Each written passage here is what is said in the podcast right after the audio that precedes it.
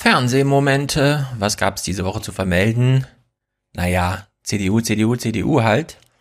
Äh, dabei fiel ein alberner bis peinlicher Spruch von Markus Söder, mit dem fangen wir gleich an. Hört euch das mal an. Er hat zuletzt immer wieder genüsslich gestichelt und er muss nun eigentlich den Ton angeben. Zumindest heute ein Signal der Geschlossenheit. Die Querelen um die Kanzlerkandidatur scheinen verziehen und vergessen. Wir werden es gemeinsam rocken. Verziehen und vergessen, wir werden es gemeinsam rocken. Auf solche Sätze von solchen Typen wie ihm kann man natürlich sagen, okay, Boomer, dann geh rocken. Aber wir wissen, was das bedeutet. Das ist ja Codesprache. Dahinter verbirgt sich ja was. Wir wissen noch, Flüchtlingskrise 2015, dann 2016. Seehofer macht diesen Stress, schickt Merkel ähm, zur EU, zum EU-Gipfel und sagt, wenn hier nicht wirkungsgleich rauskommt, was mein Plan fordert bei deinen Verhandlungen, dann kündige ich die Regierung auf und ziehe auch Minister ab und so. Der ganze Kram. Und damals hat ja Manfred Weber gesagt, die CSU hat Europa gerockt.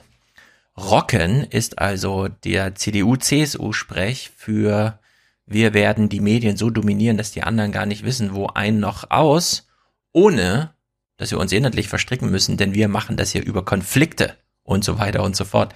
In der Hinsicht äh, sollte man es vielleicht unter der Maßgabe beobachten, wie jetzt demnächst gerockt wird. Und die Nachrichten sollten immer so einen Quotienten mitlaufen lassen. Performance, Inhalt. Wie viel Inhalt ist noch drin? Umso weniger Inhalt und umso mehr Performance Aufmerksamkeit generiert, umso mehr geht, wir rocken das jetzt von der CDU, CSU auf. Hoffe, jetzt sind alle sensibilisiert in den Journalismus, worauf, worauf man hier achten muss. Naja, Laschet und Söder haben es jedenfalls gerockt an diesem Wochenende, ihren komischen äh, 140-seitigen Schrottpapier, ihr Abschiedsbrief an die junge Generation zu unterschreiben. Ähm, Performance 1A. Selbst eine simple Unterschrift, die sich die Choreografen ausgedacht haben. Zwei Parteivorsitzende unterzeichnen das Wahlprogramm. Söder erklärt's, Laschet zählt leise an. Wir unterschreiben jetzt den Vertrag. Eins, zwei, drei. Da stehen zwei, die noch vor zwei Monaten hart um die Kanzlerkandidatur gerungen hatten und die ihre neue Geschlossenheit jetzt vielleicht den einen Tick zu oft betonen. Alles ist verarbeitet, alles ist ausgeräumt. Es ist eine ehrlich gute Zusammenarbeit. Die war übrigens schon vorher da und diese zehn Tage haben es nicht kaputt gemacht. Weiß nicht, ob du es auch bestätigen kannst. Ich sehe das auch so. Gut. Ich weiß nicht, ob du es auch bestätigen kannst. das ist peinlich, aber irgendwie auch amüsant, finde ich. Wir sollten da jetzt mehr Haltungsnoten vergeben. Ich vergebe für diese Performance. Wir unterschreiben jetzt diesen Vertrag. Ich weiß nicht, ob du es auch so siehst. Alles ist ausgeräumt. Kein Blatt passt zwischen uns. Zwei von 32 Punkten. Kriterienkatalog dafür steht fest. Mehr Punkte gibt's nicht. Laschet hat sein eigenes Programm wahrscheinlich nicht gelesen. Jedenfalls macht er nur dumme Sprüche. Ich glaube, es wird ein sehr konkretes Programm. Sehr konkret die selbstgesetzte Messlatte, die nur selten übersprungen wird. Tja, ähm, ich glaube, also es ist nur eine Vermutung, die er äußert, es wird ein, als ob man noch am Anfang der Verarbeitung, Erarbeitung wäre und würde hier nicht Resultate vorstellen. Der Hinsicht ist es ein bisschen merkwürdig. Und äh, es gab ja dann viel Kritik vorher schon. Wir hatten ja das Programm alle vorher schon. Ähm, wo kommt das Geld denn her, um das zu machen? Keine Steuererhöhung, keine Schulden, viele, viele Ausgaben, wenn dann Steuerentlastung. Für Laschet ist das ganz, ganz easy. Das alles unter Einhaltung der Schuldenbremse. Was die Union zur Sicherheit gleich vierfach ins Programm schreibt, sie hält es für falsch, dafür die Steuern zu erhöhen. Es ist ein Programm, das seriös durchgerechnet ist und realistisch umgesetzt werden kann. Ja. Hier ging wahrscheinlich so die Hoffnung mit einher von ihm, dass man die CDU nicht über die eigenen Inhalte stolpern lassen sollte, sondern jetzt geht es einfach nur darum, äh, diesen Abschied von Merkel irgendwie zu zelebrieren. Es war ja auch Abschiedswoche, letzter EU-Gipfel und so weiter, das sind ja immer jetzt die letzten Termine mit Merkel. Und man hat das, glaube ich, ganz gut getimt, denn niemand hat jetzt Lust, sich wirklich mit diesem Programm zu beschäftigen. Oder man spielt sogar noch über Bande. Man lässt jetzt Michael Hüter es ausrechnen, so dass die linke Opposition gar nicht mehr genau ins Detail schaut, weil ja der Hüter schon sagt, was Sache ist. Damit hat man zwar ein krasses Urteil, aber keine Begründung. Und das ist natürlich besonders doof. Also in der Hinsicht ambivalent sehe ich das, was Michael Hüter hier macht. Da setzen auch konservative Ökonomen ein Fragezeichen. Alle Versprechen zusammen, rechnet Michael Hüter, könnten schnell an die 100 Milliarden Euro kosten pro Jahr. 10 Milliarden ist der Soli, 15 bis 20 würde es sicherlich beim Mittelstandsbauch kosten. Ähm, es soll noch ein Familiensplitting kommen, es gibt andere Freibeträge, es soll alles Mögliche gedeckelt werden. Also man ist relativ schnell bei einem solchen Betrag und dessen Finanzierung bleibt unklar. Ja, wenn man sich jetzt aus grüner oder linker Sicht mit diesem CDU-Programm beschäftigt, muss man die Argumentation mitführen und kann erst als Urteil dann sagen, auch der Michael Hüter agrees. Das ist, glaube ich, ganz wichtig. Man sollte jetzt sich hier nicht auf die faule Haut legen und nur mit Michael Hüter argumentieren. Aber was soll's, ich bin ja nicht im Wahlkampf und äh, ich glaube, Sarah Wagenknecht wäre das einzige, die einzige von diesem Kaliber, die eine Wahlkampfrede entsprechend gestalten würde. Ich vermutlich trauen sich das die Grünen nicht hier mal ins Eingemachte zu gehen. Bleiben wir noch kurz bei der CDU. Personalien Spahn. Die Pandemie ist noch nicht rum. Wir erwarten noch eine vierte Welle. Und trotzdem äußert sich Spahn wie folgt zu seinem Metier Gesundheitspolitik. Die Deutsche Krankenhausgesellschaft fordert, die Gesundheitsversorgung nach der Pandemie neu zu ordnen. Unter anderem müssten Kliniken in ländlichen Regionen unterstützt und erhalten werden. Gesundheitsminister Spahn sagte auf dem Krankenhausgipfel, die Strukturen seien nicht überall bedarfsgerecht. Zum Beispiel gäbe es in manchen Ballungsräumen eine Überversorgung. Ja, die Strukturen sind nicht überall bedarfsgerecht. Das war natürlich so eine Standardkonnotation in dieser Zeit, die wir durchlitten haben, weil es immer hieß, wir kommen zu früh an der Kapazität. Wir müssen hier zu viel Gesellschaft einschränken und Wirtschaft runterfahren, weil das Gesundheitssystem nicht mithält. Und jetzt wird bedarfsgerecht schon wieder von äh, Jens Spahn ausgelegt hinsichtlich Überversorgung. Noch in der Pandemie. Das ist wirklich erstaunlich. Naja, Laschet war zugeschaltet zum Gespräch hier im Heute-Journal und er betont mal die Bedeutung der Digitalisierung. Das ist ja im Programm auch ganz interessant. Das ist irgendwie 140 Seiten lang und 50 Seiten davon geht's nur um irgendwelche Schlüsseltechnologien, ohne dass man dafür Geld ausgeben möchte, sondern man erwähnt sie einfach nur und hängt sie sozusagen als Deko äh, sich selbst um, in der Hinsicht ähm, ganz verpeilt. Und genauso gestaltet Laschet auch die Gespräche.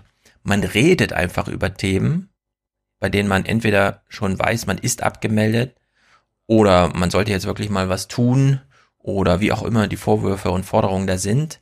Es passiert aber nichts außer Gerede. Und es klingt dann so. Aber die Technologie geht natürlich weiter. Wenn Sie sich einmal vorstellen, als Angela Merkel 2005 Bundeskanzlerin wurde, da war nicht mal das iPhone erfunden. Und insofern hat man in jeder Zeit, in jedem Jahr auf aktuelle Entwicklungen reagiert. Aber wir stellen jetzt in der Pandemie fest, wo es noch große Defizite gibt, wo wir hinten liegen. Das muss nach der Pandemie äh, nochmal genau analysiert werden. Und dann ist die Modernisierung erforderlich. Und die Modernisierung betrifft die Digitalisierung. Bla bla bla bla.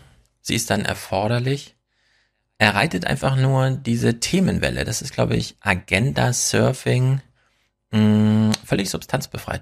Ja, ist ich es ein Laschet-Programm oder ist es ja, ein Merkel-Programm? Nein, es ist ein Laschet-Programm, weil äh, ich ja aus der Erfahrung eines großen Industrielands in Nordrhein-Westfalen komme und wir seit 2017 genau das versuchen. Wir haben ein Digitalisierungsministerium errichtet, das gibt's auf der Bundesebene noch nicht. So, und jetzt kommt seine ganz interessante Kaskadenlogik. Wir brauchen mehr Digitalisierung. Eine digitalisierte Bundesregierung, eine digitalisiertes, ein Digitalministerium, irgendwas mit Schulen kommt da natürlich, so stichwortartig hinten dran. Also die ganzen Hashtags werden einmal abgeklappert. Und jetzt stellt sich natürlich ernsthaft die Frage, ja, wie soll man das denn jetzt bezahlen? Äh, der Markenkern der CDU, Schuldenbremse, äh, der finanziert es ja nicht. Wir brauchen ja irgendwie eine Finanzierung. Und äh, es ist ganz interessant, wie er, er einfach die Ideen aneinander hängt, als ob sie tatsächlich miteinander zusammenhängen würden. Die Frage ist ja, wo soll denn all das Geld herkommen, das wir brauchen? Und da ist unsere Grundüberzeugung, das wird nur gelingen mit wirtschaftlichem Wachstum. Nach der Krise, nachdem viele Menschen aus der Kurzarbeit zurückkommen, brauchen wir wieder wirtschaftliches Wachstum, damit die Steuerkassen sich wieder füllen. Und das geht nur modernisiert. So, und jetzt müssen wir aber wirklich mal die Schlange sich in den Schwanz beißen lassen. Also wir brauchen Geld, das hat er festgestellt. Da sind wir alle einer Meinung. Das gibt's aber nur mit Wachstum.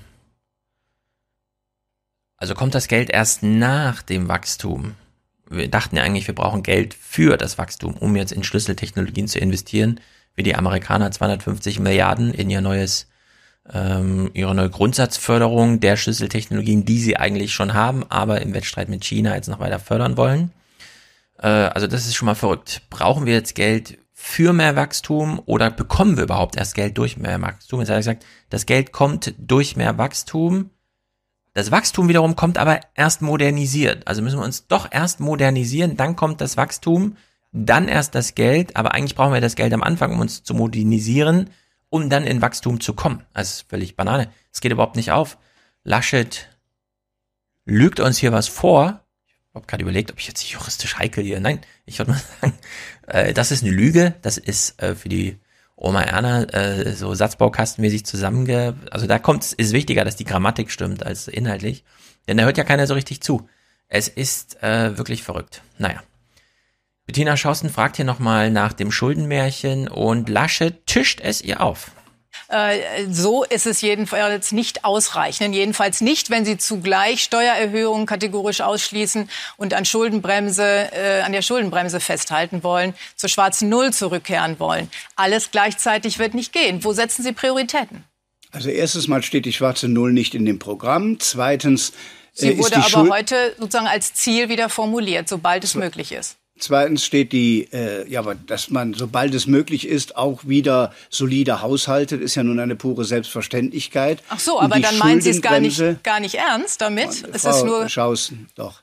Äh, das Ziel muss doch sein, so schnell wie möglich wieder von der hohen Schuldenlast herunterzukommen. Gerade die Schulden, die wir jetzt in der Pandemie angehäuft haben. Wir waren doch nur in der Pandemie so stark, weil wir davor die Jahre gut gewirtschaftet hatten und dann auch all die Finanzhilfen leisten konnten, die erforderlich waren in diesen 15 Monaten. Und deshalb müssen wir dahin zurückkehren. Die Schuldenbremse steht nebenbei in der Verfassung, mhm. die ist ja festgeschrieben. Und die Kernfrage ist, glaubt man, dass man mit Steuererhöhungen mehr Geld einnimmt?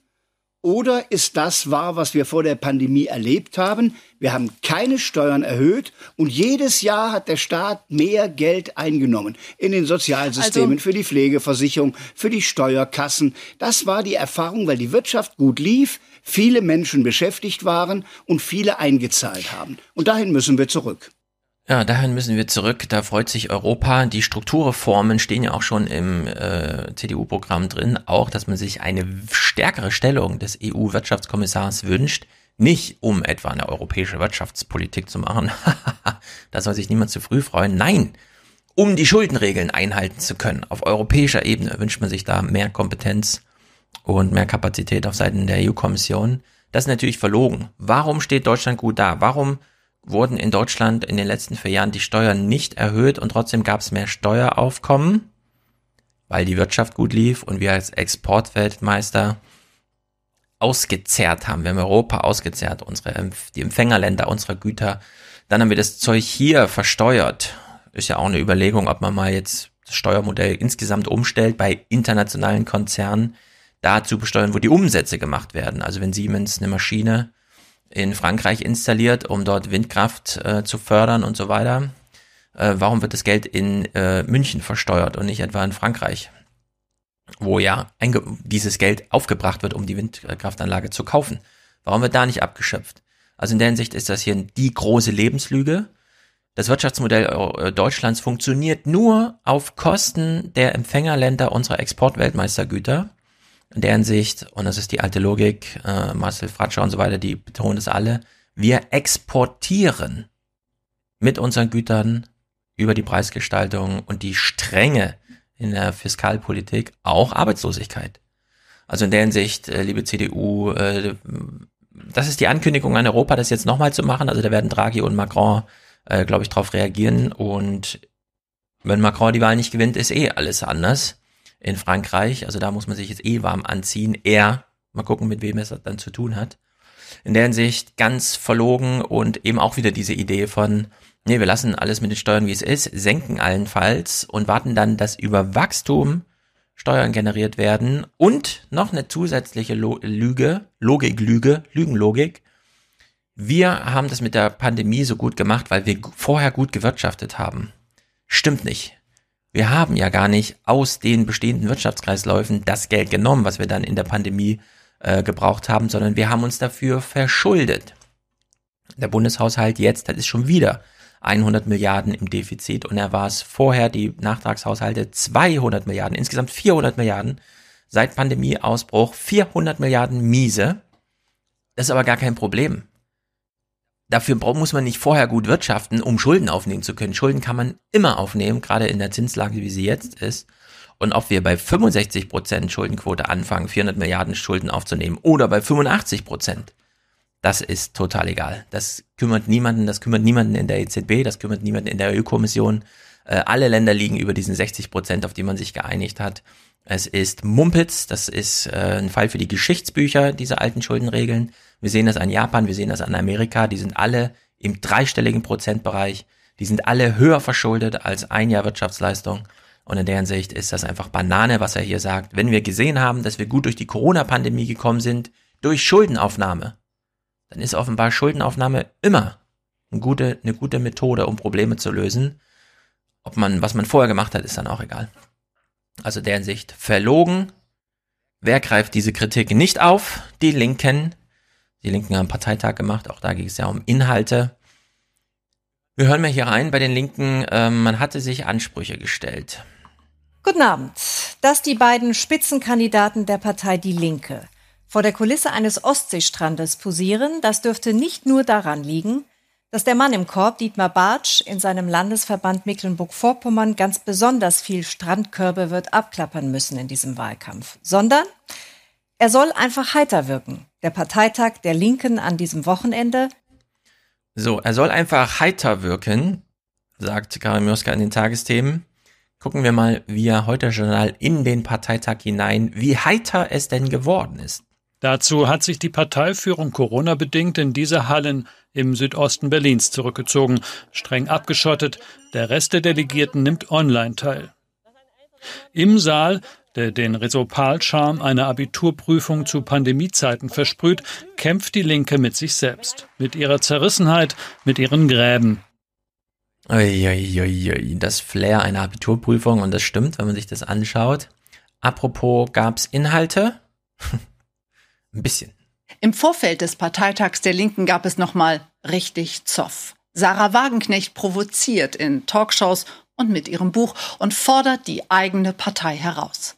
Unverzeihlich finden das einige und wollen Wagenknecht sogar aus der Partei rausschmeißen. Das Ergebnis? Keiner guckt mehr auf die Inhalte, wenn eine Schlägerei im Gange ist. Tja, doch keine Inhalte. Ich habe mich geirrt. Ich dachte, jetzt kommen Inhalte. Nein, Kerstin Palzer kommentiert. Niemand guckt auf Inhalte, wenn eine Schlägerei in Gange ist. Anders als die CDU, die dann doch diszipliniert ihrer Machtlogik sich unterwirft und sagt, bis hierher und nicht weiter, jetzt ist entschieden, geht die Schlägerei bei den Linken immer weiter. Äh, man weiß gar nicht, wie man da rauskommt und in der Hinsicht interessiert sich niemand für die Parteitage, für das Programm oder was auch immer. Am Ende, na klar, wurde dann doch ein neues Parteiprogramm beschlossen, aber hm, so sieht es aus, wenn die Linke sich ein neues Wahlprogramm gibt. Politische Euphorie in Corona-Zeiten. Wir haben heute mit großer Mehrheit ein Programm verabschiedet, in dem wir konkrete Alternativen formulieren sowie eine Utopie für eine gerechte und solidarische Gesellschaft aufzeigen. 362 Delegierte stimmten für das Wahlprogramm, 30 dagegen bei 20 Enthaltungen.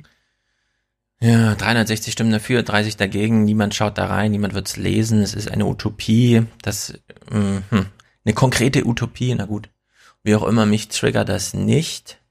Wir wissen also jetzt, wie der Wahlkampf aussehen wird. Es ist eine Abschiedstour Angela Merkel. Damit sind sehr viele Pluspunkte bei der CDU zu machen. Olaf Scholz wird wahrscheinlich sein, ich bin aber Merkels Erbe, Angebot nicht auf die Straße kriegen.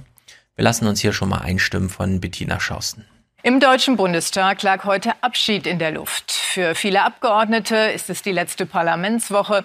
Und auch die Bundeskanzlerin hatte einen der Abschiedstermine, die sie jetzt nach und nach absolviert. Zum letzten Mal konnten die Abgeordneten sie in einer Regierungsbefragung in die Zange nehmen. Obwohl gefährlich wurde ihr nicht wirklich jemand. Ja, letzte Fragerunde. Merkel, letzte Regierungserklärung, letzter EU-Gipfel. Wer sich dafür interessiert, nächste Woche neue 20er. Ich habe die Runde durch den Bundestag einmal mitgemacht. Es verabschieden sich ja nicht nur Merkel, sondern auch Eckhard Rehberg, unser Vorkämpfer Schwarze Null. Und Thomas de Maizière hat ein ganz interessantes Plädoyer gehalten. Bei seinen Abschiedsworten. Diese Woche im Fernsehen interessant war allerdings noch Fußball. Eigentlich ist ja Fußball unpolitisch, sagt man so, aber diese Woche nicht. Wir haben es alle mitbekommen. Beleuchtung, Münchner Stadion, Regenbogenfahne und so weiter, Gesetze in Ungarn. Äh, wir beginnen aber mit Corona. Melancholie in Lissabon. Melancholie in Lissabon. Seit heute Nachmittag dürfen Bewohner die Hauptstadtregion nicht mehr verlassen. In den Vororten breitet sich wieder das Virus aus, die in Indien entdeckte Delta-Variante. Polizisten kontrollieren nun das Reiseverbot. Die Sieben-Tage-Inzidenz rund um Lissabon liegt bei über 100. Ja, für Delta gilt genau dasselbe wie für alle anderen Corona-Varianten. Keine Ahnung, warum hier so ein medialer Stress ist. Ich höre mir nur Kikole dazu und wundere mich mit ihm, was ist hier los? Die Corona-Regeln, auch wenn es im Fernsehen frech anders aussieht, weil im Stadion sich alle Ungarn zusammenrotten hinter dem deutschen Tor und dann niemand eine Maske aufhat. Äh, sind aber doch strenger, als man so glaubt, beispielsweise in Großbritannien, zumindest für internationale Gäste. Welchen Plan hat Boris Johnson, um die Sicherheit auch der ausländischen Zuschauer zu garantieren? Also einen Plan für Fußballfans äh, für diese Europameisterschaft, den gibt es nicht, schon gar nicht für die ausländischen Fans. Ganz im Gegenteil, Boris Johnson möchte eher die eigene Bevölkerung äh, schützen. Deswegen gibt es hier ganz strikte Reisebeschränkungen. Wer also hierher kommen möchte als Fan, der muss erstmal einen negativen PCR-Test haben und danach für zehn Tage in Quarantäne. Man kann sich dann nochmal freitesten mit negativen Tests nach fünf Tagen. Aber erstmal müsste jeder Fußballfan äh, sich selbst isolieren. Ja, jetzt hat er gesagt, es gibt keine Regeln und kommt mit strikten äh, Quarantänevorschriften. Das widerspricht sich ein bisschen. Ich würde sagen, Quarantäne für Grenzüberschreiter ist schon mal crazy, ähm, aber trotzdem richtig natürlich.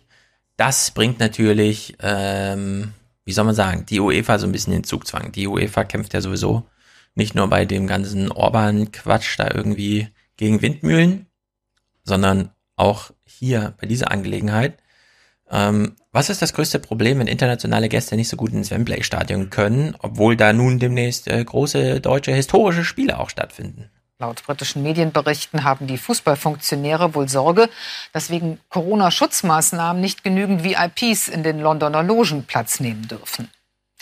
Ja, das ist die maßgebliche Sache hier, ganz interessant. Können sich die Politiker dagegen wehren? Immerhin haben sie den Kampf gegen 10 Millionen Schüler in Deutschland aufgenommen und gesagt, ihr bleibt alle zu Hause und ja, das ist Pflicht. Bei den Erwachsenen ist man schon ein bisschen lockerer gewesen. Homeoffice war nur ähm, eine Empfehlung. Wie ist das jetzt bei der UEFA, wenn die Fußball-VIPs kommen? Äh, es ist wirklich erschreckend, wie wenig sich die Politiker da durchsetzen können, trotz des ganzen Geredes. Das Verhalten der UEFA ist hier verantwortungslos, weil wir wissen, dass die Delta-Variante extrem gefährlich ist. Sie dehnt sich insbesondere in England aus. Es muss alles getan werden, um diese Ausdehnung zu unterbinden. Hinter den Kulissen droht die UEFA offenbar damit, die Finalspiele in Budapest stattfinden zu lassen. Hier gibt es keine Einschränkungen, kein Abstand. Genau das aber sieht die Bundeskanzlerin kritisch. Es ist schön, dass jetzt in München zum Beispiel wieder 14.000 äh, Fans sein können. Aber wenn ich vollkommen äh, besetzte Stadien sehe in anderen Ländern Europas, dann bin ich ein bisschen skeptisch, ob das jetzt schon die richtige Antwort auf die augenblickliche Situation ist. Ja, ist doch interessant, wie für jeden hier andere Regeln gelten. Beispielsweise für den Fußball. Bei der Bundesliga noch in Deutschland so ein bisschen kritisiert. Hier traut man sich jetzt gar nicht groß einzugreifen, sondern lässt die Sache einfach durchlaufen. Das gleiche beim äh, Widerstreit LGBT. Das ist interessant eigentlich, wenn man sich das mal überlegt.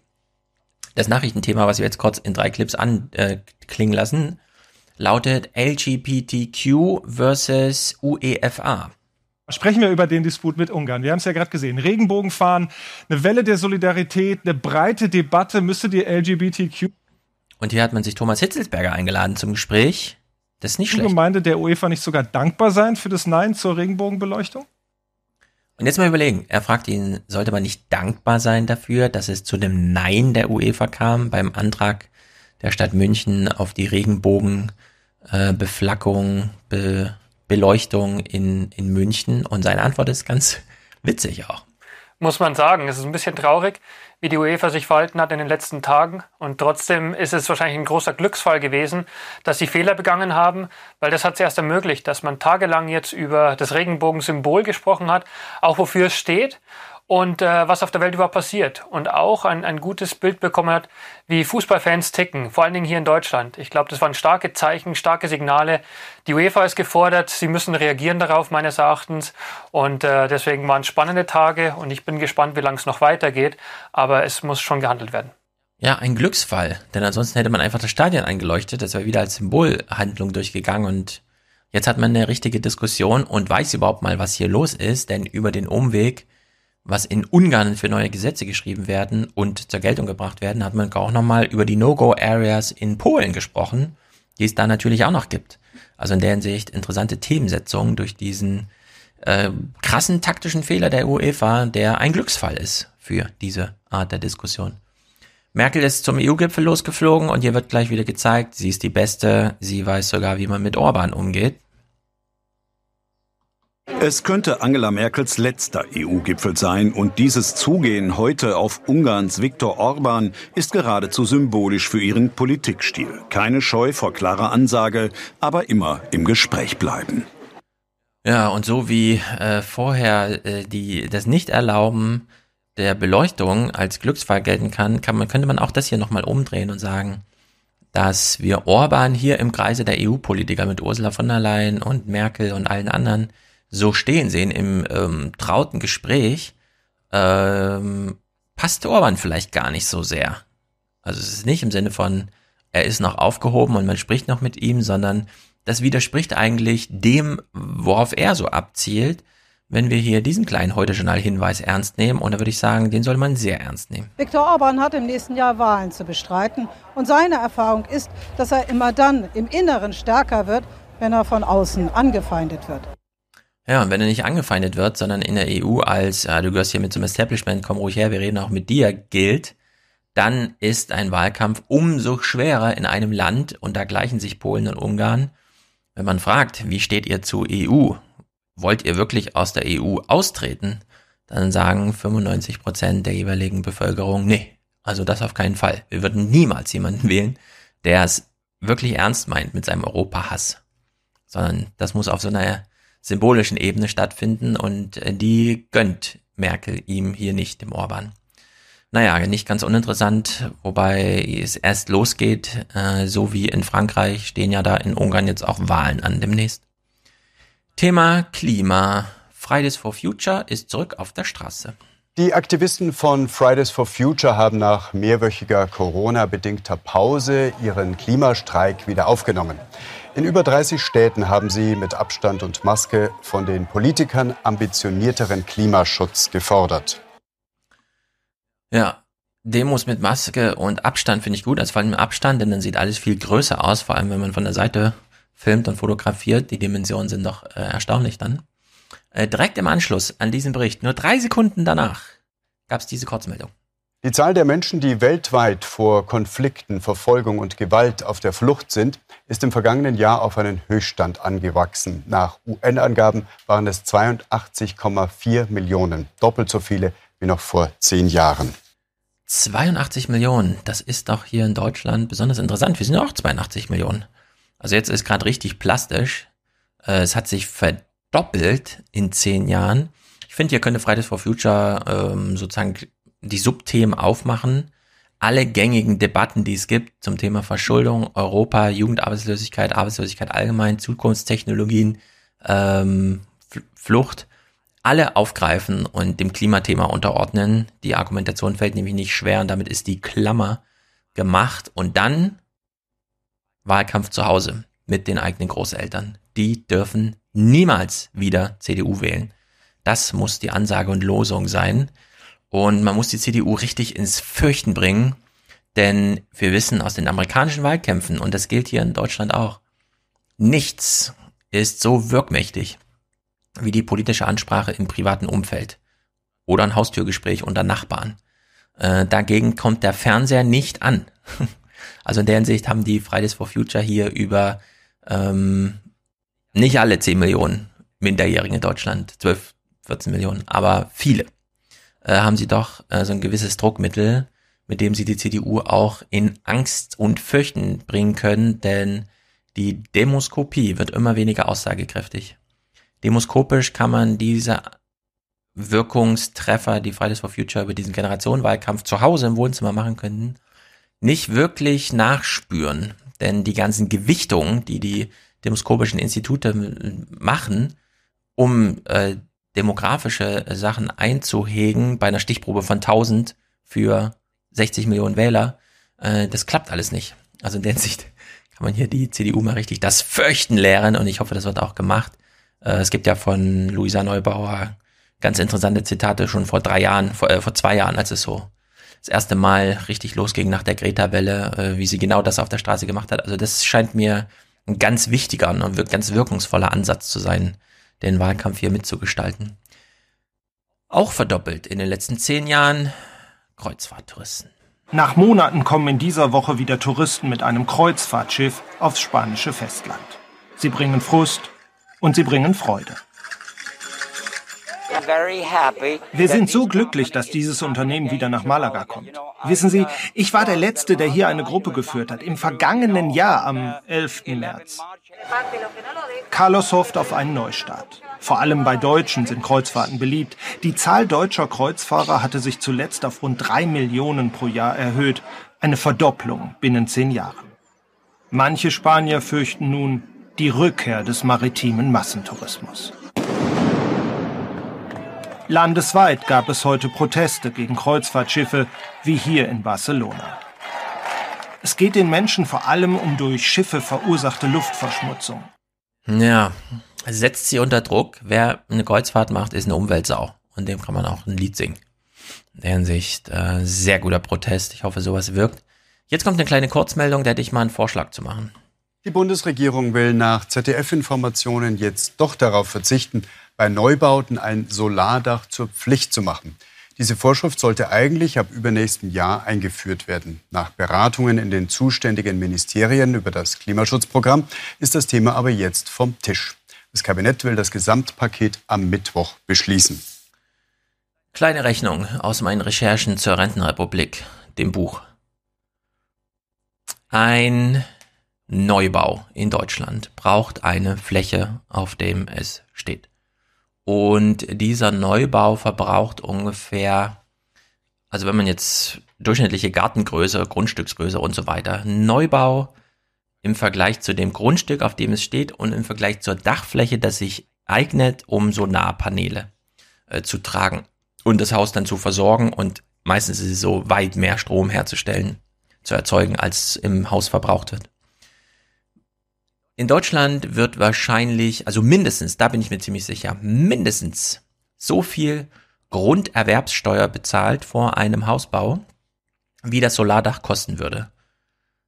Und realistischerweise würde ich sagen, zwei bis dreimal so viel. Zwei bis dreimal so viel Grunderwerbssteuer, wie am Ende für das Hausdach, äh, also Solar, Solarplatten auf dem Hausdach nötig wären. Und ich finde, Deutschland sollte sich hier durchringen, auf ein bisschen Grunderwerbssteuer zu verzichten, um dann Freibetrag um die Höhe der Solarpanelenkosten zu machen. Habe ich mich verständlich ausgedrückt? Also man schreibt mit rein, äh, Haus kostet so und so viel, bla bla bla, aber extra in einer Zeile aufgeführt, Solarpaneele kosten so und so viel und um diesen Betrag ist dann die Grunderwerbssteuer zu vermindern. Das wäre eigentlich äh, Win-Win. Haben natürlich die großen Stromkonzerne was dagegen, wenn man sich die Häuser also wenn man die Häuser einfach abkoppelt von ihrem Versorgungsnetz, aber also abkoppelt im Sinne von nicht dem Versorgungsnetz, sondern von Ertrag aus der Versorgung, die da äh, üblicherweise stattfindet. Denn Solarplatten auf dem Dach ist wirklich das sinnvollste überhaupt, was man machen kann. Es gibt nichts Sinnvolleres, in Deutschland als Dächer, die da sind, mit Solarplatten zu versehen. In der Hinsicht ist das mal wieder ein großes Drama, dass sich immer wieder irgendwelche Lobbygruppen durchgesetzt haben, obwohl genügend Geld da ist, äh, das einfach zu finanzieren.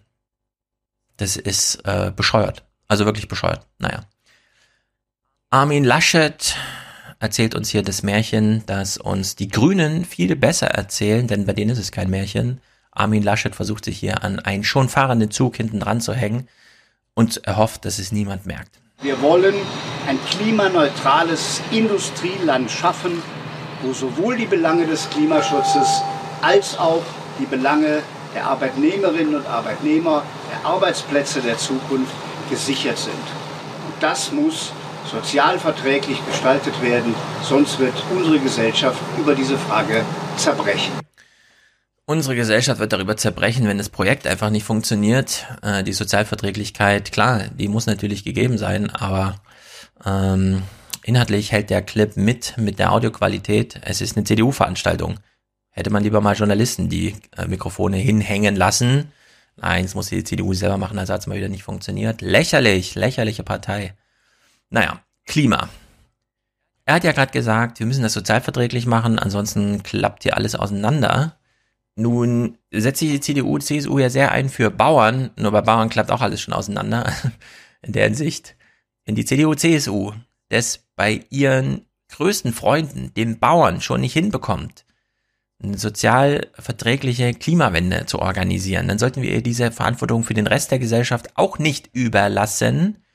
Hier mal ein Beispiel. Ein Bauer schildert, was auf seinem Getreidefeld los ist. Sonst kümmert der Roggen hier vor sich hin, auch wegen des Klimawandels.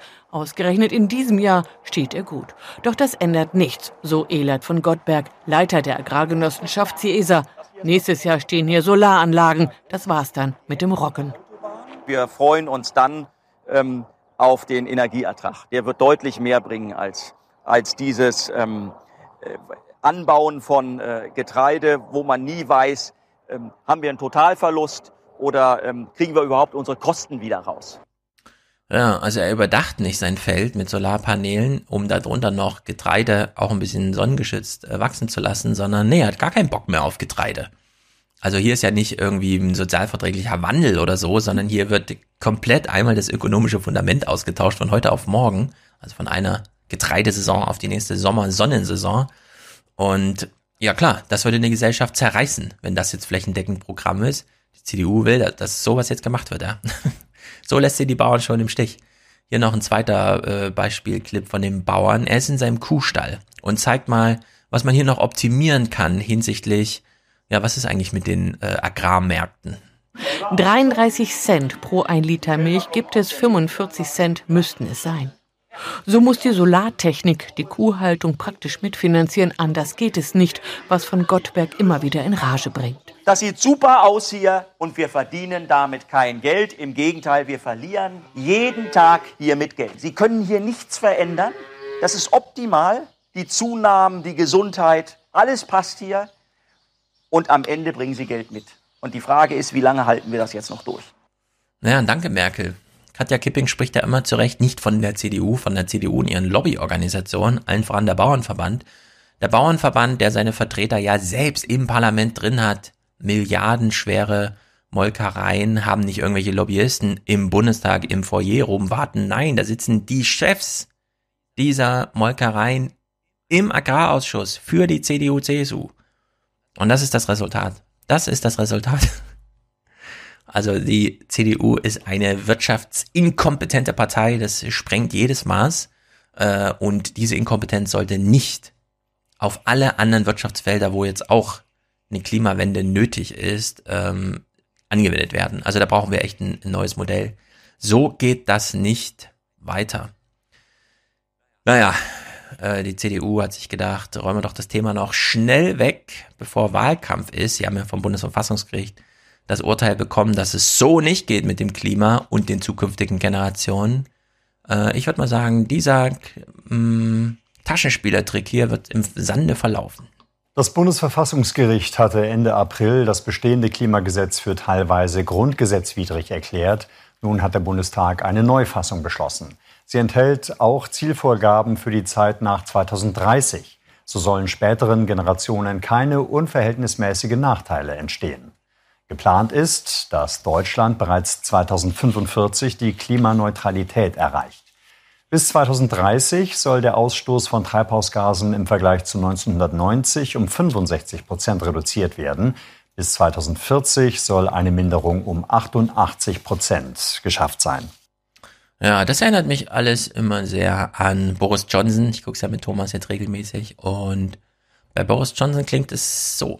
Fünf Jahre nach dem Brexit-Referendum hat der britische Premierminister Johnson die Entscheidung seiner Landsleute gelobt und positive Folgen angekündigt. Man werde nach überstandener Corona-Pandemie das wahre Potenzial der wiedergewonnenen Souveränität ausschöpfen, sagte Johnson im Unterhaus. Schon bald würden Innovationen und Investitionen überall im Land für neue Arbeitsplätze sorgen.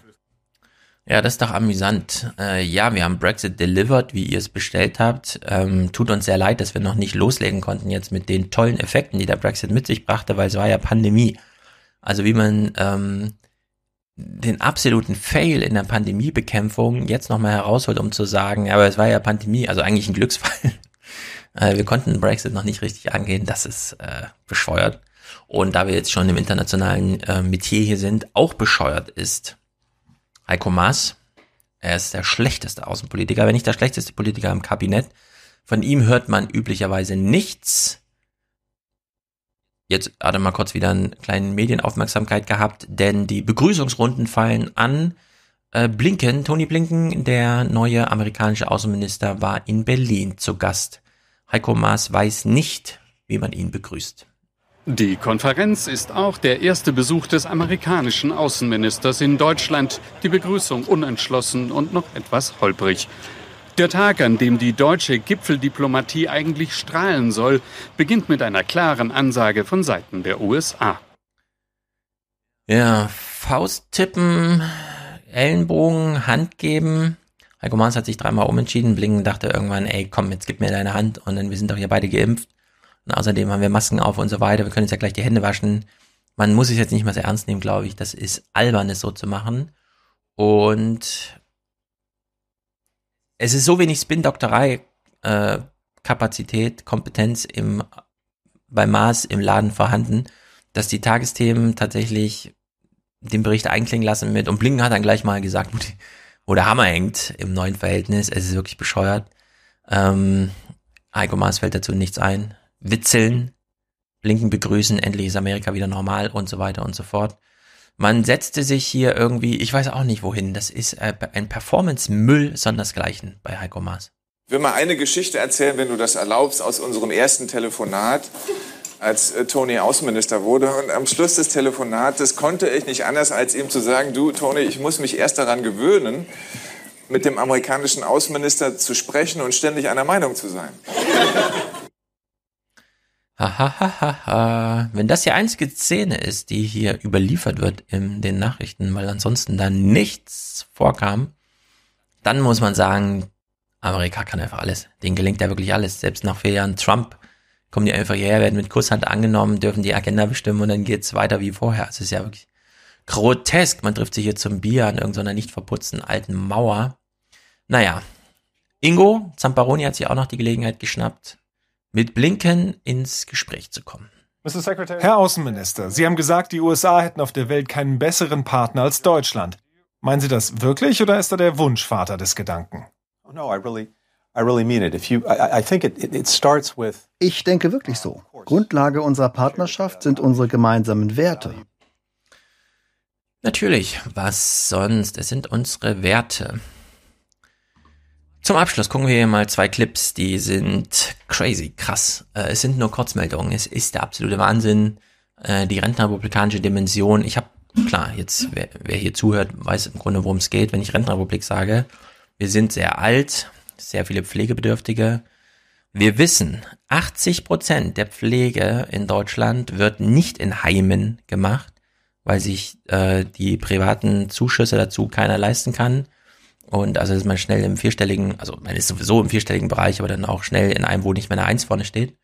Weshalb 80 Prozent der Pflege privat zu Hause stattfindet, im absolut ungeregelten wir wissen nicht genau, wie viele Menschen einfach so im Bett dahin vegetieren, weil sich Schwiegerkinder zum Beispiel ähm, gar nicht so sehr für die Person interessieren, die sie da pflegen müssen und wie auch immer.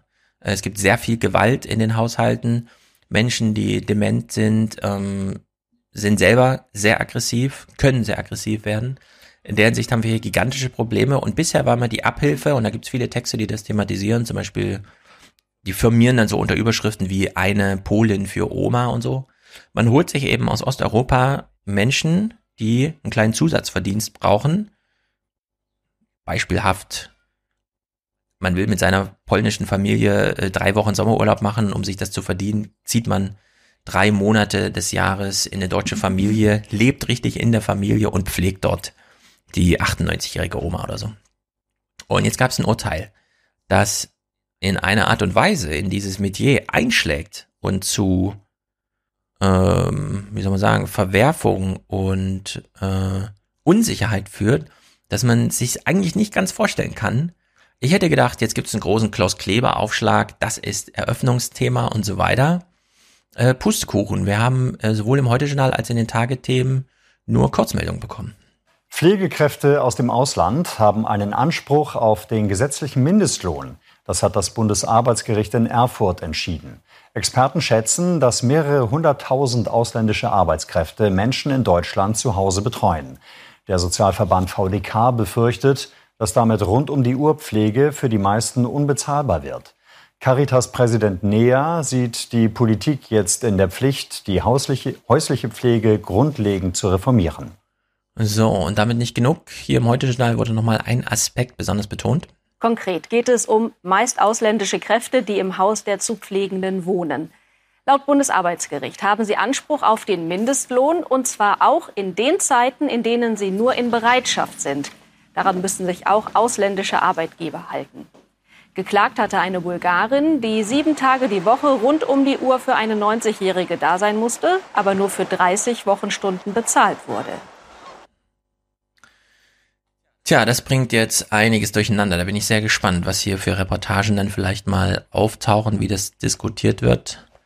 Bei solchen Themen ist ja eigentlich immer so ein SWR-Forum dann gleich ganz gut.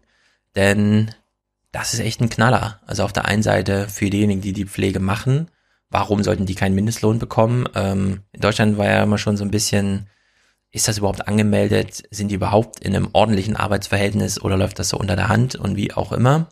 Ähm, jetzt wird hier so eine Schranke eingezogen. Also da kommen jetzt viele, viele hunderttausend Familien wirklich ins Schwitzen. Denn da versiegt jetzt eine Möglichkeit, es doch noch so ein bisschen über die Bühne zu kriegen. Und meistens wird ja dieses Geld, das hier gebraucht wird, um die Alten zu pflegen, aufgebracht von Menschen, die in dem Alter auch gerade Kinder an den Unis haben und so weiter. Und Jetzt muss das alles neu sortiert werden und es wird wahnsinnig teuer.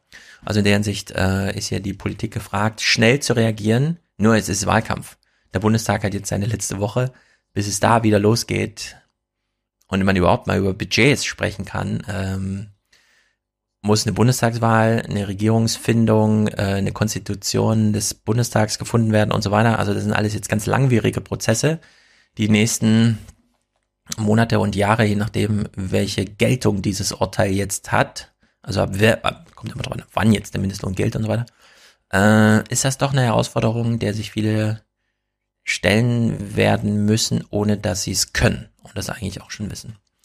Naja, so beschließen wir diese Fernsehmomente.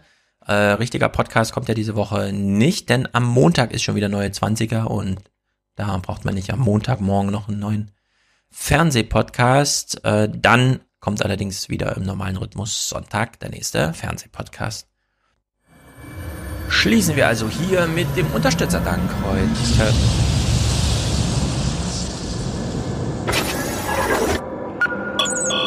Letzter Aufruf für den Alias Express. Die Fahrkarten bitte. Und da präsentiert heute Markus. Er schickt 300 Euro und äh, sagt Fernsehmomente 18.06., also die von letzter Woche. Finde ich sogar gut, dass die Fernsehmomente auch in dieser Hinsicht so gewürdigt werden. Mein Vorschlag ist aber, Markus, du bist dann einfach beim nächsten Podcast auch nochmal ein Präsentator, um hier eine richtige, eine richtige Podcast-Präsentation zu bekommen. Ich sag an dieser Stelle einfach. Ich sag Dankeschön. Sehr gut, Markus. Grüße an dich. Ähm, mögest du ein Vorbild sein. Wolfgang ist hier heute Produzent Podcast Landschaftspflege. Danke für deine Arbeit. Ich möchte heute Danke sagen. Danke an alle Medien unseres Landes. Da sage ich natürlich auch Danke, genau wie an Ute, denn die ist hier auch Produzentin mit 50 Euro. Liebe CDU, lieber Armin Laschet, danke für eure Unterstützung. Nein, vor allem an dich, Ute. Roland ist hier dabei. Ohne Kommentar. Ich grüße dich, Roland. Du grüßt uns alle. Das ist super cool. Ahmed ist dabei. Mehr Voodoo. Ja, das ist interessant. Mehr Voodoo. Äh, der Herr Reitz vom Fokus hat mir im Presseclub vorgeworfen, ich betreibe irgendwie Voodoo-Ökonomie, weil ich behauptet habe, nee, die 5 Milliarden, äh, Billionen, die Joe Biden ausgibt für 2 Billionen Pandemiehilfe und 3 Billionen äh, Infrastrukturprojekt, was jetzt gerade äh, durch die Parlamente geht dort, sei ja Voodoo-Ökonomie. Das Geld muss natürlich erst erwirtschaftet werden. Und ich denke mir so ein bisschen, wenn Herr Reitz da sitzt und meint, nee, die 5 Billionen werden aus der laufenden Wirtschaftsproduktion Amerikas geschöpft, weil die Unternehmen da so viel Steuer zahlen. 5 Billionen zusätzliches Steueraufkommen. Da würde ich sagen, den Vorwurf können wir zurückgeben. Das ist Voodoo. Ich dachte mir aber auch schon, nee, der Voodoo-Vorwurf ist eigentlich ganz cool. Äh, warum sollte man das nicht? MMT ist sowieso so ein bisschen, hm, ja, MMT, das ist man schon so, ja, ja, MMT und so. Warum nicht einfach wirklich all in gehen und sagen Voodoo? Das ist Voodoo-Ökonomie, aber sie funktioniert. Also in der Hinsicht, äh, ja, das war schön Banane da. Dennis, danke für deinen Podcast. Ich kann meinen Standpunkt bei Diskussionen mit Freunden, die ich vom Populismus der AfD bringen möchte, untermauern. Alles gut.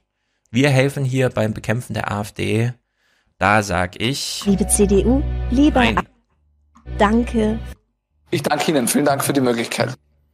Richtig, vielen Dank für die Möglichkeit. Andreas hat ein Monatsticket für den Aufwachen Express. Ist ja gar nicht Aufwachen, hier ist doch Alias. Monatsticket für den Alias Express. Mitya wegen Erbe schon vor Ausbildungsende auf etwas mehr als GZ-Gebühren erhöht, nämlich 20 Euro. Das ist es ihm wert. Oder das ist es mir wert. Oder Mitya, ist das eigentlich ein weiblicher oder ein männlicher Name? Liebesgrüße aus NS Niedersachsen wahrscheinlich.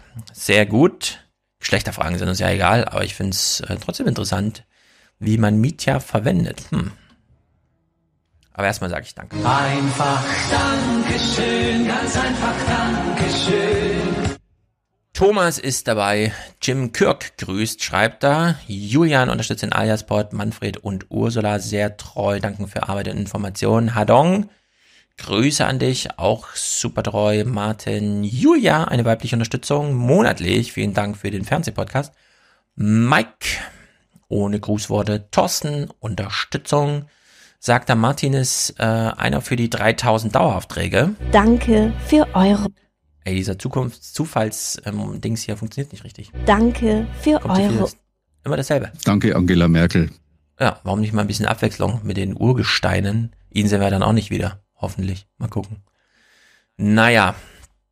Kai, Harald, Sascha, Günther, äh, Timo, Felix, Stefan, Jörg, Michael, Jörg, Stefan ist auch einer von 3000, Michael, Jan, Hendrik für unterstützt den Fernsehpodcast, Jonathan, Spende, alias, sehr gut, Bastian, Finn und Selene, noch eine weibliche Unterstützung, Investitions Stop und Go, sehr gut, Leute, dann bis Montag, wenn ihr neue 20 hört und bis nächste Woche zum nächsten Fernsehpodcast. Haut rein.